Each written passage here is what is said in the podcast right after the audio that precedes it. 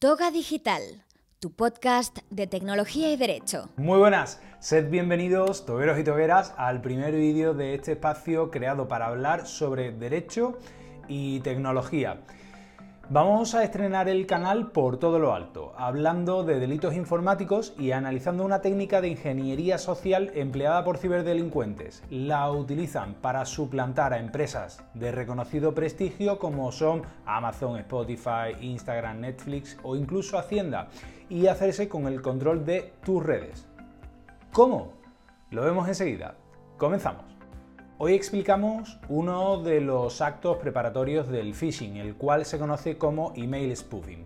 El spoofing es una técnica mediante la cual el spoofer o falsificador envía al usuario como tú o como yo, o incluso una empresa, un correo electrónico donde se le comunica que tiene que validar su cuenta o confirmar un pago, por ejemplo. Para ello, el mail nos dará una serie de enlaces, como podéis ver en esta imagen que os muestro, y nos pedirá acceder a ellos e introducir nuestro usuario y contraseña.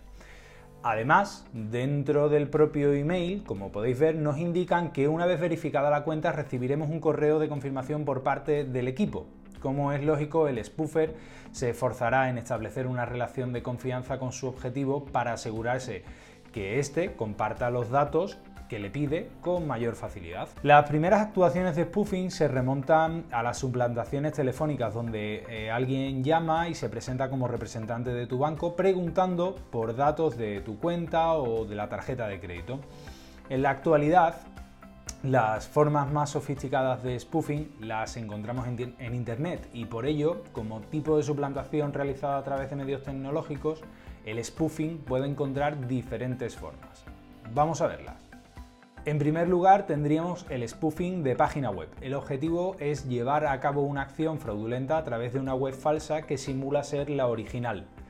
Para engañar a la víctima, el hacker desarrolla un sitio web ficticio que puede llegar a tener incluso una URL muy parecida a la de la página que se intenta suplantar. En segundo lugar, encontramos el spoofing de correo electrónico. Consiste en usurpar la dirección de correo electrónico de un particular o de una empresa que pueda provocar cierta confianza en el usuario afectado. A través de la dirección suplantada, el ciberdelincuente pide a la víctima que facilite ciertos datos personales.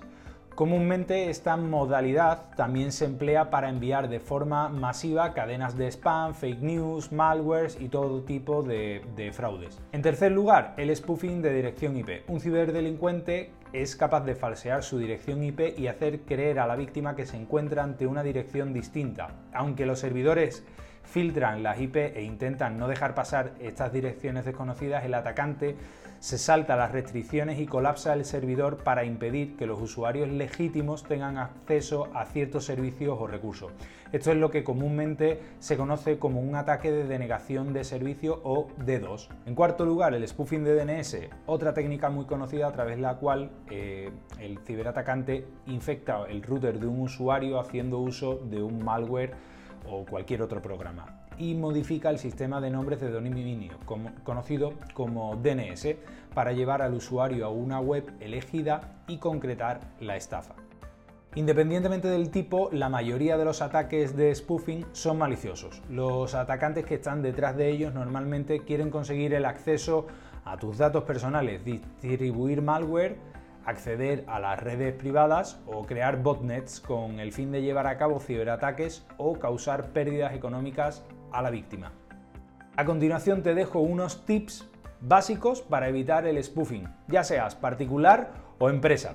El primero de ellos es utiliza siempre firma digital en la dirección de correo electrónico para autenticar los envíos y evitar suplantaciones. El segundo, protege tu router cambiando la contraseña que viene por defecto y restringe las conexiones remotas.